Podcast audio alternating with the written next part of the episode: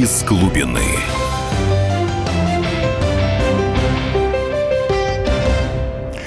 Добрый вечер, дорогие друзья. И так говорит программа «Из глубины», ее ведущий писатель-футуролог Максим Калашников.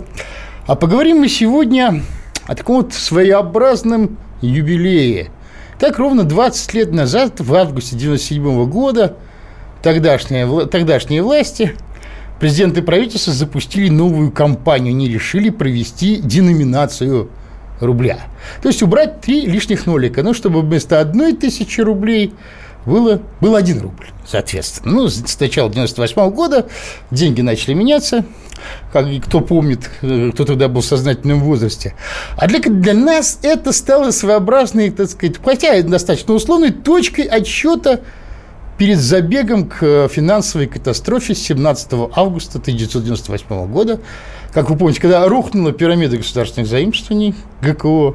ГКО – это не Государственный комитет обороны – а именно государственные казначейские обязательства, когда страна, вообще, так сказать, рубль обесценился сразу на 75%, то есть в 4 раза, то есть было 6 рублей, стало 30, а нет, простите, 24 рубля, потом до 30. Вот, когда страна оказалась вообще на грани коллапса. И вот сегодня мы отмечаем, как говорится, юбилей начала этого забега. Да, по иронии судьбы, через собственно говоря, три дня мы должны будем 19-летнюю годовщину самой катастрофы отмечать. Ну, не круглая дата. И вот я хочу поговорить вообще о параллелях между тогдашним днем и днем сегодняшним. Вот через 20 лет откуда ушли и куда мы пришли. И вот у нас в студии сегодня умные люди, мой, мой дорогой гость, экономист Денис Ракша. Здравствуйте, Денис. Добрый вечер. И э, экономический обозреватель комсомольской правды Евгений Беляков, здравствуйте, Евгений. Ну что, друзья мои, давайте вспомним, мы люди, в общем, тогда жившие, вот. У меня, честно говоря, конечно, мучат нехорошие дежавю вообще, честно. Нет, безусловно, один к одному все не повторяется, но, тем не менее, э, в стране накануне 98 года при слабой экономике был стабильный рубль. 6, 6 сначала 6 тысяч, после деноминации 6 рублей за доллар. Производить было ничего не выгодно, можно было все покупать, потому что ну, отечественное производство ну, просто лежало при таких э, процентных ставках, при таких налогах. А кроме того, существовала система все-таки государственных казначейских обязательств, которая приносила доходность была от 25 до 30 процентов, а потом до 250 процентов на вложенные, так сказать, на вложенные в эти бумаги э, деньги. Естественно, все деньги бежали из производства в спекулятивную сферу. Да, и падали, падала при этом цена на нефть. Там от 20 долларов за баррель почти до 9, по-моему, доходила летом 98 -го года. Вот, естественно, конечно, выйти, наверное, выскочить, наверное, из этого положения тогда при сохранении вот этого неолиберального курса было невозможно. Но сейчас мы видим, к сожалению, многие, многие параллельно, не хочу сказать, что все, ну, я вот попрошу, может быть, Дениса сейчас э, вспомнить события 20-летней давности. Ну, так э, хронологически вспомнить я, может быть, и не смогу, но, э, значит, во-первых, что важно – во-первых, из той ситуации, практически безвыходной, как раз и был найден выход в виде дефолта. То есть государство отказалось платить по своим обязательствам, а, и, вместе с государством там отказались еще э, другие заемщики, там банки и, и какие-то еще финансовые институты. Собственно, это был выход. И этот выход не мы придумали, его регулярно применяют другие государства а, в, ну, в схожей ситуации. Значит, а, во-вторых, собственно, откуда взялась и зачем была построена эта самая пирамида государственного долга? И почему при ней был стабильный рубль? Э, значит, стабильным рубль был, если помните, как раз за счет того, что МВФ нам выдавал специальные стабилизационные кредиты, которые шли на поддержание курса рубля, а вовсе не потому, что с экономикой там все было хорошо или с кредитной денежной политикой. Вот, значит, государство заимствовало все больше и больше денег, ну, точнее говоря так, оно позаимствовало денег, а потом э, постоянно наращивало вот количество этих бумаг для того, чтобы обслуживать собственные заимствования. Да? И, поскольку рейтинги все время падали, то государству нашему в долг э, международные спекулянты добавили под все больше и больше процент. процент. Понятно. И сами они, между прочим, участвовали, сами вкладывали да. в это ГКУ. Но это была прекрасная игра на разорение Российской Федерации и на перекачку бюджетных средств в карманы спекулянтов. Но Несомненно. Если ты, Денис, если э, человек там или спекулянт вкладывал условно говоря, рубль, а получал там 2-3 рубля, вот, это была типичная, это была операция по обчищению Российской Федерации. Э, это ты, ты шел к дефолту просто уверенным шагом с песней. Да, несомненно. Ну, наверное, его нужно было объявить раньше. Но, слава богу, что так оно закончилось. В общем, более или менее безболезненно. Ну, то есть э, дефолт 98 -го года... Мне кажется, это мы сейчас... Э, ну, да, безбо... да, я бы так сказал, бы, что безболезненно. Да. Но вы знаете, я вот в те времена, я просто пытаюсь вспомнить, что, как это повлияло вот на, на меня и моих каких-то знакомых, я вообще не ощутил этого. У меня не было денег, как и полагается. И, что, и, и как изменился курс доллара, мне было абсолютно наплевать. А не, я как куркуль покупал с каждой зарплаты тысячу долларов и откладывал. Ну с, вот. с весны, с весны 98 года. А, а потом продали? Нет, нет, нет зачем? У меня ну, что-то выросло. Зафиксировать прибыль. Ну, зачем? За, пригодилась семья а. молодая. Так, то есть, в данном случае, Денис, я бы не сказал, что было, честно говоря, тогда возникла вообще опасность разрушения рублевого э, обращения в стране. Вот. Ну, честно говоря, безболезненно это относительно прошло, что страна оказалась на фоне... На, ну, на... я имею в виду, что вот этот самый дефолт, он же не повлек за собой э, каких-то долгоиграющих, э, я не знаю, санкций. Э, мы же, ну, фактически что мы сказали, кому я должен, всем прощаю. Все, все, всем спасибо, все свободны. Да? За этим могли последовать санкции, например, как э, э, через суды Соединенных Штатов американские инвесторы ввели аналогичные санкции против Аргентины. Которая... Обратить долги на собственность государства. Совершенно верно, да. Вот у нас такого не было. Я поэтому и говорю, что, в общем, да, относительно безболезненно для Российской Федерации, для государства это все прошло. Ну, просто все умылись, сказали, ну да, мы заработали тут много денег, ну и черт с вами. Да, ну действительно. Правда, ценой это имело действительно гигантское обнищение тогда людей. Это правда. Э, вот, и, да, надо, и надо сказать, что, честно говоря, организаторы всей этой схемы, вот, они, в общем, так и остались безнаказанными. Вот, э, как э, как люди Чубайси, я помню, бегали и агитировали за ГКО.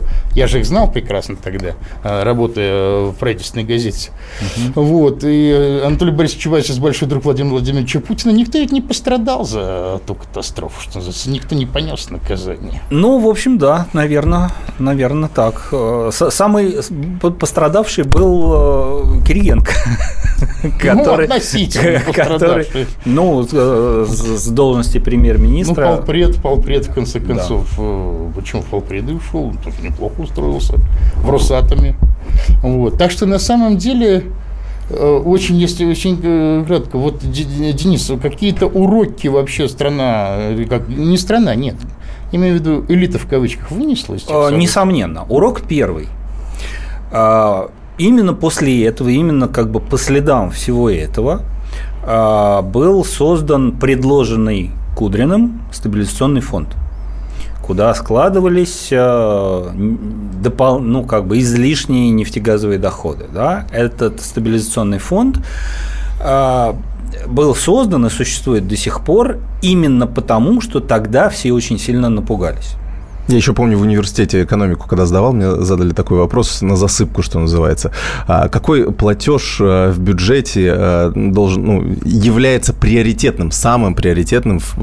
И тогда как раз был правильный ответ, что э, нужно отдавать долги МВФ. Все, все понятно. Друзья мои, мы, мы сейчас у нас подходит к концу наша первая часть. То есть, да, действительно был создан стабилизационный фонд, который фактически стал умертвлять деньги, они не пошли в вложения в развитие страны. Вот, и это это одна из, в общем, сам, самых страшных последствий, на самом деле, и неприятно. Но мы сейчас уйдем на, так сказать, рекламу, на, так сказать, наш первый блок закончится. Друзья мои, оставайтесь на нашей волне, мы продолжим обсуждение этого вопроса после перерыва. Из глубины. Каждый вторник – с 10 утра по московскому времени в программе «Главное вовремя» садово-огородные советы в прямом эфире – про все, что э, зеленое, скажем так. Хочу, чтобы радиослушатели задавали свои вопросы. Большой эксперт. Самая удачная находка для всех работников мотыги и лопаты. Тетя Таня Кудряшова. И дети меня зовут мать всего зеленого. Вот такая петрушка на радио «Комсомольская правда». Слушайте и звоните по вторникам с 10 утра по московскому времени. из глубины.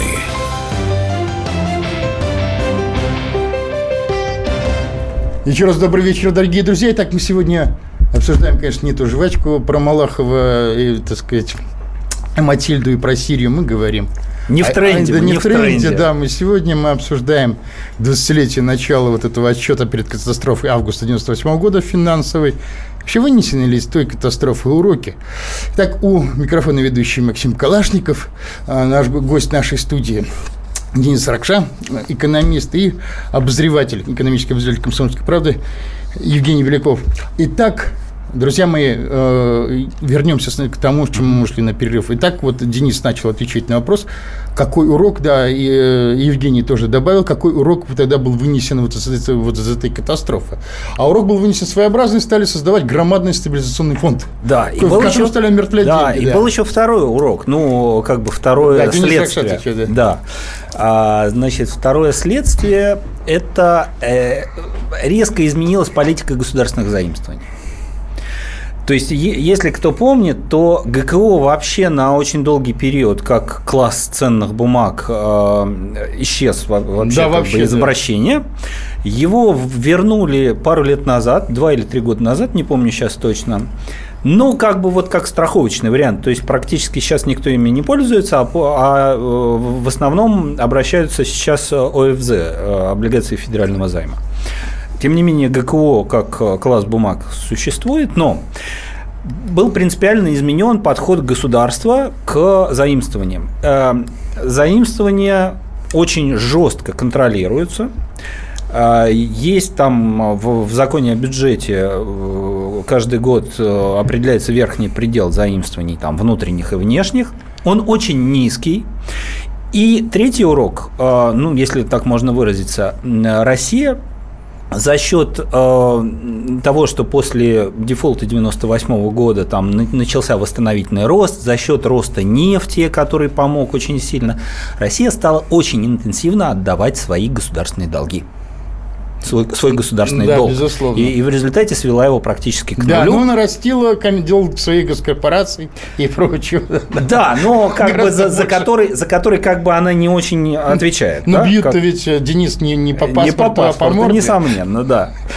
Ну. А, вот, то есть вот, вот три как бы основных следствия, которые можно, во, во всяком случае, таких формальных перечислить, э, это создание э, резервного фонда, жесткий ну, подход к государственным заимствованиям и э, практическое обнуление государственного долга.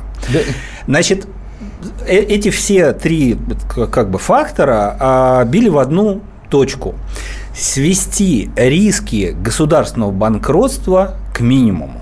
Мне кажется, это такая стандартная э, ситуация, когда вот э, про заемщика условно. Вот э, сейчас же есть такое личное банкротство. Вот я думаю, те люди, которые сейчас брали кредиты, например, сильно на них обожглись, отдавали пол зарплаты или больше э, банкам, и потом, не знаю, либо стали банкротами, либо, может быть, еле-еле отдали эти долги, перезаняв эти деньги и так далее, они потом ни на, ни на 100 метров не приблизятся к банку, чтобы взять кредит. Вот то же самое, мне кажется, у нас. То есть такой э, аналог маленького человечка в рамках такого большого государства. Вот. Ну, понятно. А вы хотите, друзья мои, сказать об одной вещи, что, в общем, один к одному повторение, естественно, ситуации 98 -го года быть не может. Ну, какой, какие Нет, вы один не, к одному это, не безусловно, все-таки условия другие. Вот, но я хочу обратить внимание на, друг, на сказать, другой аспект – ведь на самом деле а, организаторы, собственно говоря, пирамиды ГКО, это системные либералы Вашингтонского согласия, они ведь никуда не делись. Кто такие там? Набиулина, Орешкин, Шувалов, господи, боже мой, Силуанов, до этого Улюкаев, там, Набиулина, они, в принципе, из одного штамма с Гайдаром и Чубайсом. Это, в общем, продолжатель этого же дела. И хотя ситуация 98 года, все-таки отличается 98 года, кое-какой дежавю все-таки есть сейчас. Вот э, об этом я хочу сегодня поговорить. Да, тогда были ГКО, когда ты мог действительно вложить рубль, а получить из бюджета 3, это, это да. А с другой стороны, посмотрите, при э, нынешней, в общем-то, достаточно хилой экономике, она сырьевой осталась. За 14 лет нефтеобильных, главное, так сказать, преступление нынешней власти, они не создали промышленную экономику, они стали сырьевой. При хилой сырьевой экономике стабильный рубль. И вместо ГКО создается а, механизм так называемого carry трейда, то есть э, очень выгодного для финансовых спекулянтов гарантированного вложения в ценные бумаги финансовые инструменты Российской Федерации.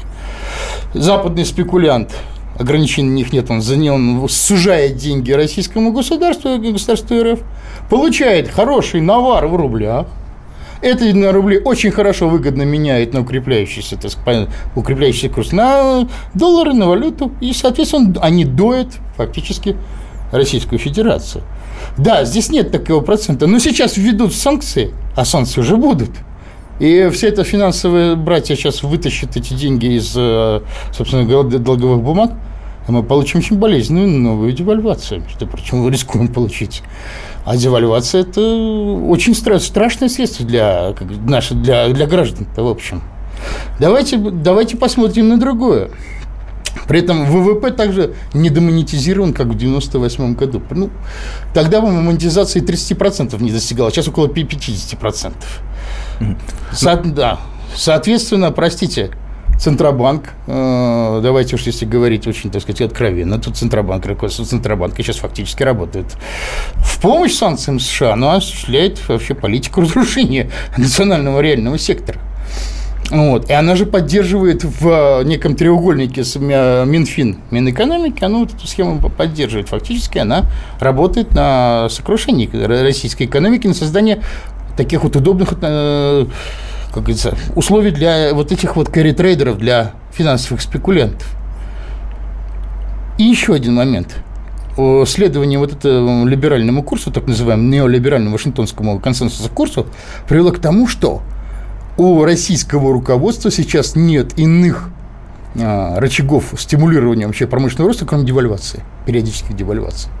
И все это подводит к мысли о том, что нас, в конце концов, ждет, конечно, не 98 год, не в три, потом не в четыре раза, но достаточно значительная и самая большая неприятная растянутая девальвация рубля. Вот, вот чего я опасаюсь. Нет, не 98 год, другое. Нет, я понял, да. Не, не опасайтесь, Максим.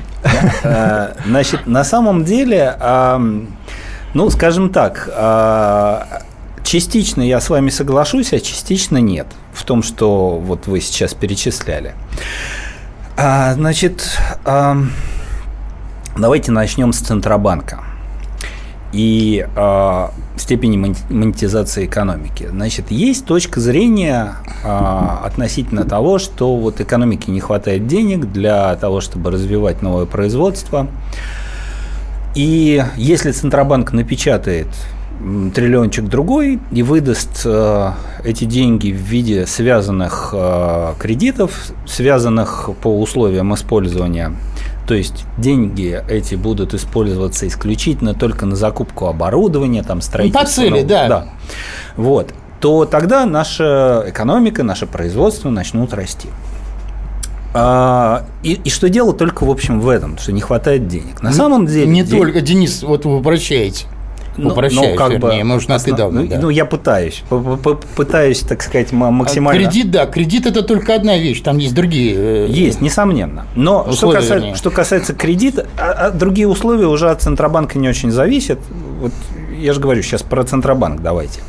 Значит, в российской экономике сейчас около 50 триллионов практически свободных денег. 50 триллионов. Не триллиончик другой, который может напечатать Центробанк.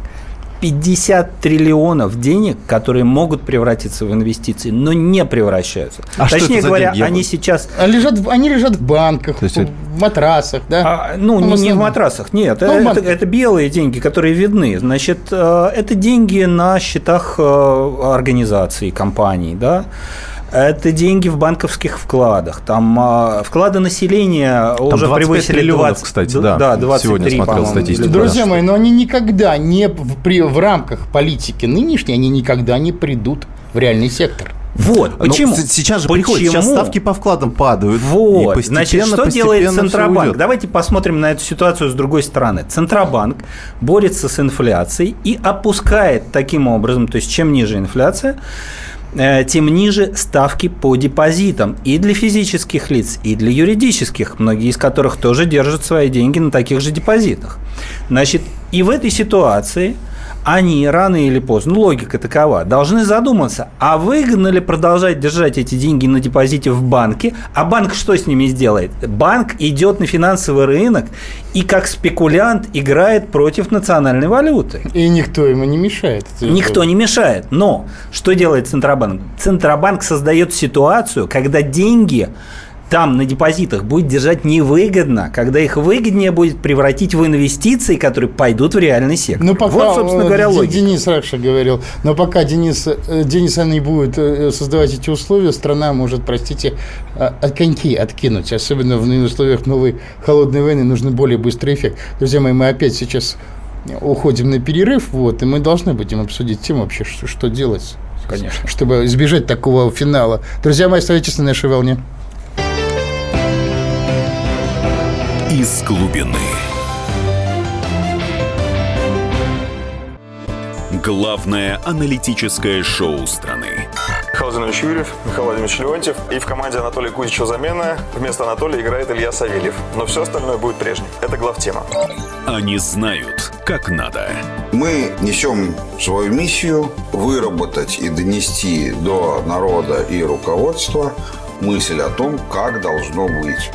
Программа «Глав тема» на радио «Комсомольская правда». Слушайте в прямом эфире каждый четверг с 20.00 по московскому времени. Из глубины.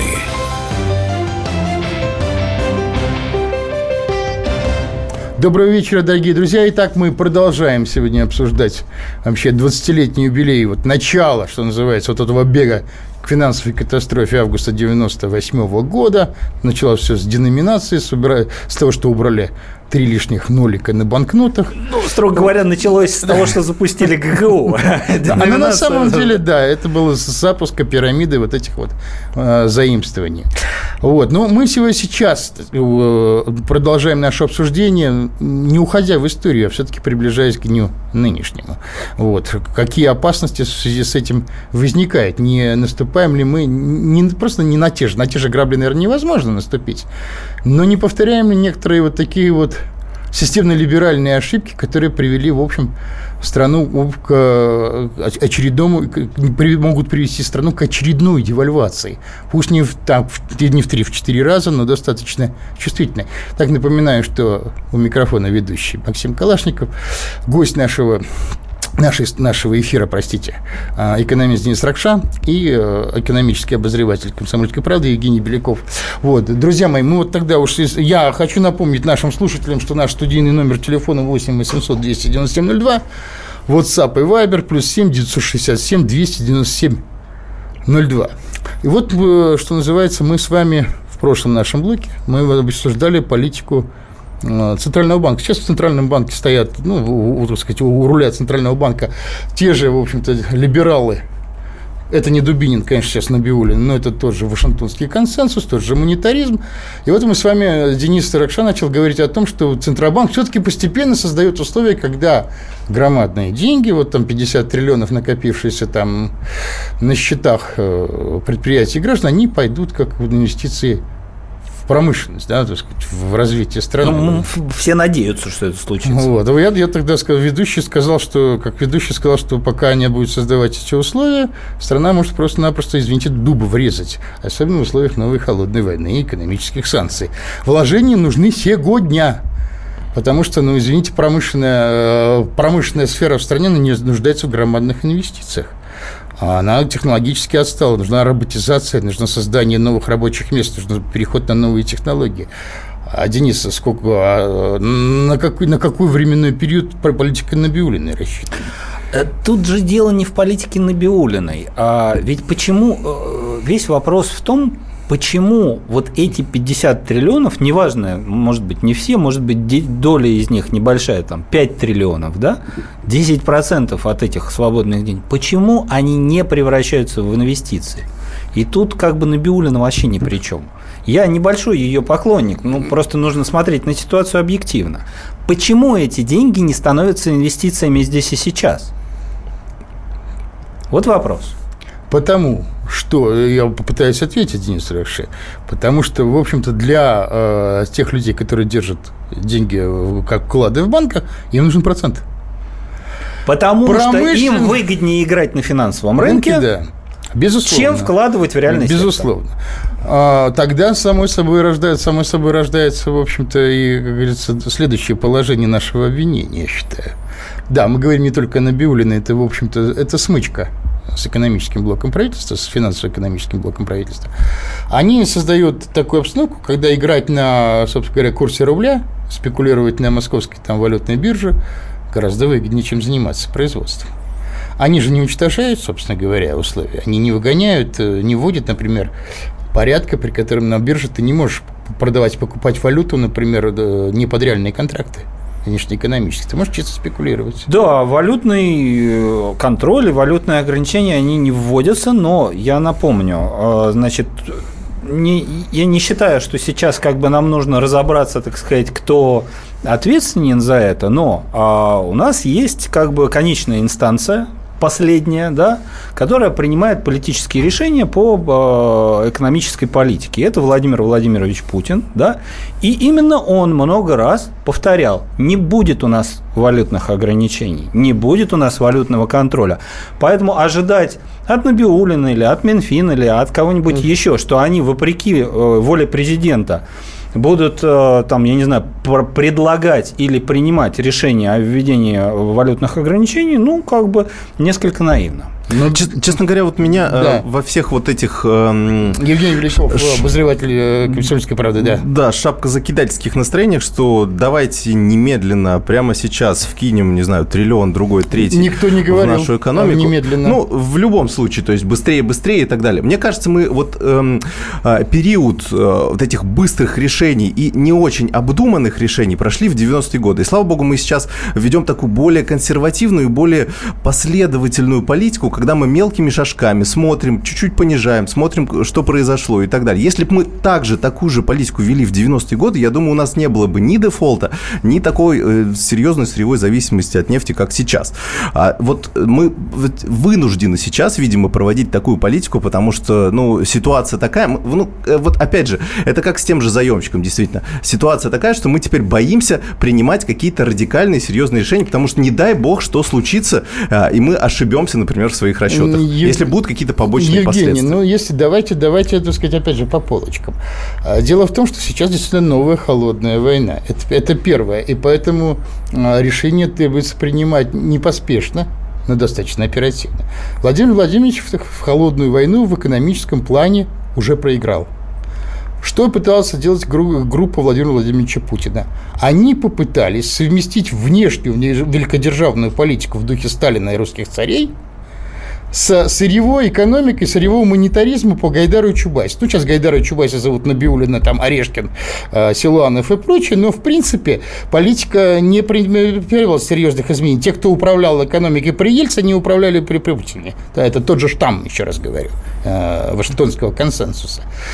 И сейчас мелкими шажками действовать – это проиграть холодную войну. В данном случае речь не идет о том, чтобы напечатать деньги и вкинуть аккуратно дать.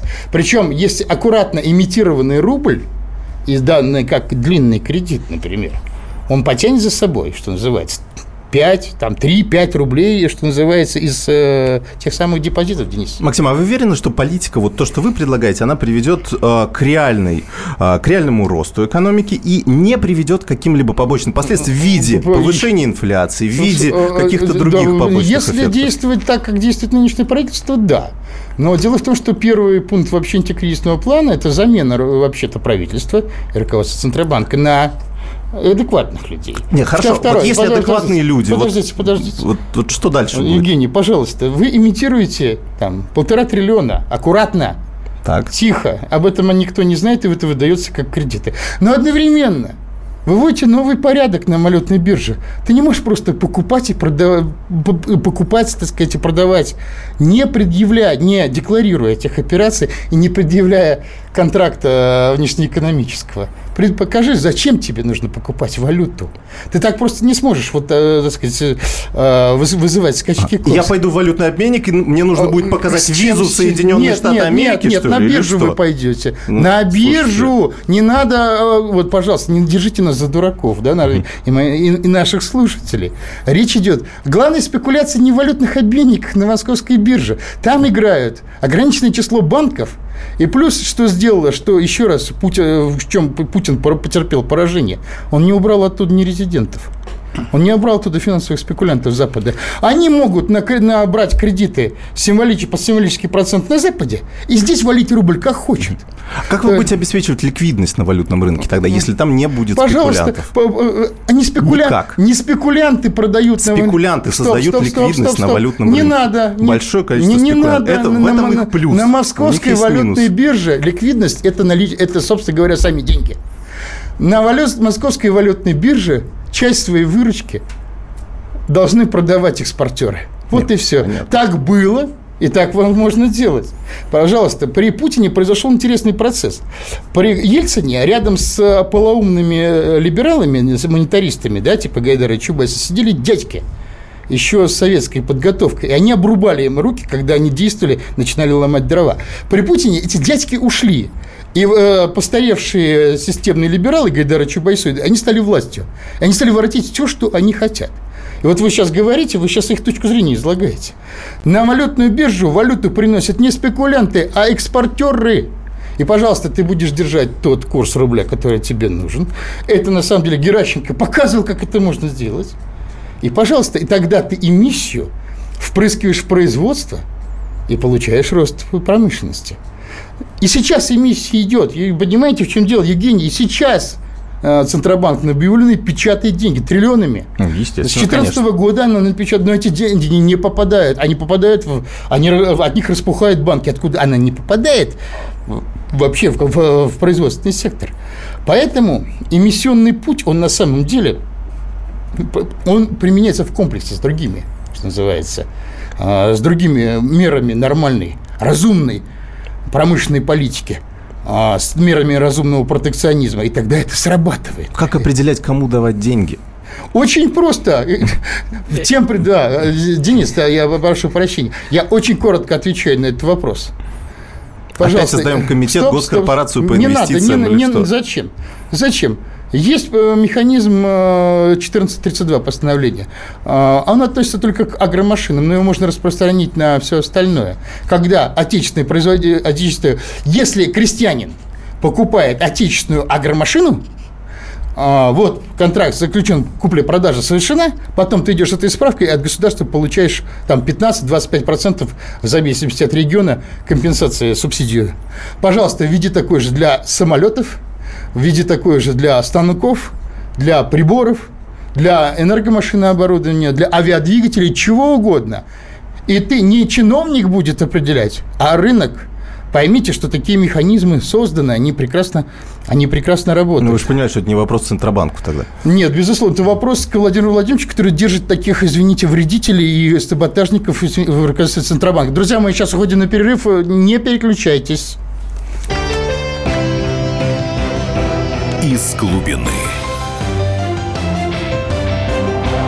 И сошлись они в чистом поле, и начали они биться. Каждый за свою правду. И не было в той битве ни правых, ни виноватых. Звон стали. Крики поверженных. Самый беспощадный проект радио «Комсомольская правда». Радио «Рубка». Столкновение взглядов, убеждений и принципов. У гостей в студии всегда полярные мнения. Слушатели участвуют и голосуют. Нам есть о чем поспорить. Остро, жестко, жестоко. Программу «Радио Рубка» слушайте на радио «Комсомольская правда». Каждую среду в 18.05 по московскому времени. Из глубины.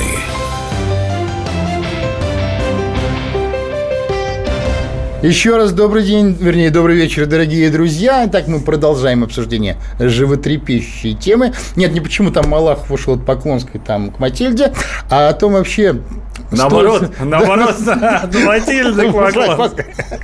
Мы сейчас обсуждаем вообще, воспользовавшись поводом, вообще 20-летним юбилеем деноминации, как отправной точкой перед э, катастрофой августа 98 года, сейчас обсуждаем Вообще адекватность 20 э, лет спустя экономической, макроэкономической политики президента и правительства, Центробанка, ну, все-таки, в принципе, это одна, скажем так, мягко говоря, группа.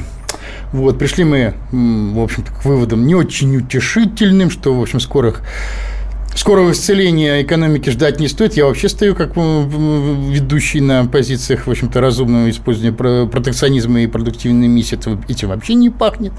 Вот, мы с вами поговорили. Я вот хочу Друзья мои, чтобы в этой части передачи мы выступили в роли некоторых прогнозистов. Итак, у микрофона ведущий Максим Калашников, гость на студии экономист Денис Ракша и экономический обозреватель «Комсомольской правды» Евгений Беляков. Наш студийный номер телефона 8 800 297 02, WhatsApp и Viber плюс 7 967 297 02. Ну что ж, мы, друзья, с вами попытались действительно сопоставить наши точки зрения. Вы придерживаетесь таких вот про властных позиций, так сказать, несколько про... более консервативных. Да, более консервативных. Я, как э, сторонник э, националист-индустриализатор, не понимаю, что времени сейчас нет. 14 лет э, команда Владимира Владимировича Путина бездарно потеряла, когда было денег, говорится, было залейся, можно было построить новую промышленную экономику, а в то время они упустили, а сейчас они не знают, что, куда, как поделить бюджет – вот я, честно говоря, придерживаюсь такого мнения, что, к сожалению, вот э, не отказавшись от той политики э, вот этого сырьевого монетаризма, который с, Ельцин, со времен Ельцина осуществлялась, они себя загнали в ловушку. Им все время придется использовать девальвацию, ну пусть не в чем, не в 3-4 раза, но там на хорошие проценты, чтобы как-то оживить экономику. Причем каждая девальвация будет сопровождаться обнищанием, Э, так сказать, э, граждан населения, того самого, как говорится, внутреннего покупателя. И, соответственно, поскольку страна зависит от импорта, потом на 70% эта девальвация будет определять инфляцию. И созданы здесь такие условия, что импортозамещение не происходит. То есть кредит так недоступен, налоги так тяжелы, что заменить импорт да, на более дешевое отечественное производство не получается. Поэтому Российская Федерация, по сути дела, уже проиграла холодную войну. Сейчас им придется пережить вот еще один неприятный шок. Ну а как считаете вы? Вот я Дениса Ракшу э, попрошу свой прогноз дать. Ожидать ли девальвации? Ситуации? А, ну, давайте начнем с, с того, проиграла ли Российская Федерация холодную войну и нужно ли нам импортозамещение по потребительским товарам. А, на мой взгляд, ответы на эти два вопроса нет и нет. Дело в том, что э, кто там выиграл, а кто проиграл холодную войну, сейчас... Экономически, еще... я подчеркиваю, Денис. Разумеется, но экономика тут неразрывно связана с политикой и геополитикой. А сейчас еще совершенно непонятно. И, наверное, будет непонятно еще достаточно долго. А что, собственно говоря, пытается сделать а, Владимир Путин со своей командой, кто бы в нее не входил? Он пытается совместить, скажем так, геополитическую успешность с экономической открытостью. Или я бы даже сказал так, политическую закрытость с экономической открытостью. Вот так. А, то есть не воспроизводить, грубо говоря, Советский Союз, когда закрытость была и политическая, и экономическая, а попытаться как бы избежать вот той самой ошибки.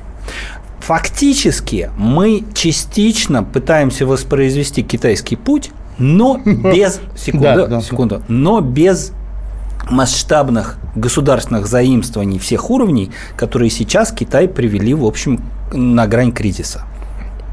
Денис, но ведь начинал-то Китай, э, как говорится, в 1978 году не с масштабной государственной заимствований, Несомненно. а с, разумной Я- промышленной политикой. Я не говорю... э, Значит, смотрите, нам важно сейчас, к чему он пришел. Да. То есть он начинал с, с промышленной политики, а потом свалился в государственные заимствования. Да, ну до, до этого Китай к 2000 году уже был второй экономикой мира. Да, и, по- и, и в этой ситуации второй экономики мира он взял и пошел по пути наращивания государственных заимствований. А почему? А для того, чтобы поддерживать темпы роста. А для чего поддерживать темпы роста? А для того, чтобы приходили инвестиции? Ну, это такой замкнутый круг. Но, И- Итак, ну, да-да-да. сейчас, мы, мы, если Китай начнем Не- не обсуждать, не, будем, не успеем, будем, да. да. Значит, итак, прогноз. Нужна ли девальвация? Я во- возьмусь на себя смелость утверждать, что а, наше правительство и не использовало девальвацию сознательно и управляемо никогда. Что та девальвация, а, которую мы получили в конце 2014 и в основном как бы в 2015 году, была следствием а, кредитно-денежной политики Федеральной резервной системы, то есть не падение цен на нефть, а именно укрепление доллара из-за там за- завершения э, цикла мягкой политики в Соединенных Штатах, да, из-за этого доллар пошел вверх, а нефть вниз, и вместе с нефтью пошли вниз сырьевые валюты, и это было не только с рублем. Значит, мы получили эту девальвацию как э, побочный продукт э, открытой экономической системы, которая с точки зрения нашей управляющей элиты является обязательной или неизбежной, да, вот так вот. А, С этим можно соглашаться или спорить, не но, но как бы мы сейчас... Они свято верят в то, что надо, можно это совмещать. Что можно быть... Да. э, Руки, можем, руки могут быть в латных перчатках, а задница голая, Вы- извините за выражение. Ну, не совсем так. Задница наша прикрыта всякими калибрами. Значит, Э, в, в смотрите, экономике калибры не прикрывают Смотрите, что задницу. касается э, Извините за выражение, индустриальной что политики, да, пытаться воспроизвести то, что развитые экономики сделали 50 лет назад, бесперспективно. Мы их по этому пути никогда не догоним ни с какими государственными инвестициями. Все рынки заняты и поделены. Работать только на свой рынок и на рынок там, Казахстана и Белоруссии нереально. Мы не сможем с ними конкурировать в этом, в производстве ботинок, грубо говоря, или Сможем. там никогда. Сможем, Денис. Секунду. Но я... Значит, что мы пытаемся сделать? Э, Уже Да, к да, прогнозу да. переходим. Прогнозу, да. А, Значит, сейчас а, в рамках президентской кампании будет э, рано или поздно, где-то осенью, объявлена там новая экономическая программа, которая станет э, не, неким там смешением э, результатов работы разных э, э, групп, включая и группу новой экономической политики, там Титова, Бабкина, не знаю уж кто. как- как Бабкин она отдельно, торгово-промышленная Ну, палата. ну, да. неважно. Я бабкинец, да. Ну, хорошо, я, я вот э, в такие детали не, хочу сейчас погружаться. То есть что-то возьмут у Кудрина, что-то возьмут у Титова, там что-то возьмут у Бабкина, что-то возьмут у еще кого-то. Будет там э, предложена некая новая экономическая политика. Я думаю, ну, судя по тому, что сейчас происходит, что в центре этой новой экономической политики окажется так называемая цифровая экономика, собственно говоря, о которой правительство... Секунду, секунду. Не надо смеяться. Вот смотрите, я почему, я тоже Да, хочу да, да, я почему и для чего говорил вот то, то, то, что говорил раньше, да? Мы никогда не сможем догнать э, развитые экономики по пути классического индустриального развития. Речь идет о том, чтобы перепрыгнуть, э, грубо говоря, через этот этап и начать конкурировать с ними же вот в этой самой новой цифровой экономике. Понятно, что не вся страна будет там в нее вовлечена и так далее. А, значит, Цифровая опять экономика, не цифровой это простите, не цифровые буханки хлеба. Несомненно. Цифровая экономика это комбайн-робот, общающийся с, с- с, э, извините, так сказать, с полем, э, со своими орудиями. Да, секунду, я И здесь можно буквально два, обойти. два предложения закончу. Значит, смысл в том, что все эти истории очень длинные. Мы не можем их запустить вчера и увидеть результат сегодня, да? Ну, э, к вопросу о том, что там путинская команда провалила Всё, 14 всё, всё, лет. всё, своего- Значит, а Все, те- они ставят на цифровую экономику. те, стоп, те вещи, которые были запущены 5 лет назад, грубо говоря, мы увидим их результаты еще через 5 лет. Наша экономика так устроена, не только наша, она как бы очень большая, да, ее невозможно вот как бы окинуть взглядом с ближней точки, да, нужно смотреть на достаточно длинные временные отрезки. А, Успею еще какие-то пару тезисов То сказать? есть сейчас... Я да, прошу так прощения, прошу, что А так дев- долго. тогда значит, девальвации не будет. Не, не будет. Да. Ну вот, то есть, спасибо. Ну, я- я- я- Спите спокойно, жители Минута остается, Буквально да. 20 секунд. Э, Я с позиции того, что мы э, очень часто критикуем, да, наше правительство, но вот каждый, кто был подчиненным и начальником, в позиции подчиненным очень легко ругать своего начальника, да, а у началь... когда становишься начальником, понимаешь, что нюансов очень много, чтобы принять решение такое взвешенное, это нужно очень сильно постараться. Я вот э, по поводу протекционизма хотел бы сказать, что вот то, что мы обсуждали, ну, я считаю, что это тоже не выход, потому что тогда нас ждут ответные меры от Запада. Так вот, А, Евгений, и я вла- кажется- властью ведущего, ну, у нас полминуты. Да, мне По- кажется, это все, тоже не И выход. Южная Корея проходила через протекционизм, и другие страны Запада. Если мы не проходим стадию протекционизма, мы остаемся вообще без промышленности. И не надо повторять эти, как говорится, мантры э, неолиберальные. Мы д- думаю, что это в отдельной передаче надо обсуждать. Но, друзья мои, так или иначе, но будет очень трудный период впереди. Мы обрисовали свои прогнозы. Друзья мои, спасибо, что вы были с нами. Спасибо, что пришли в нашу студию. Спасибо, что До позвали. понедельника, друзья мои. Из глубины.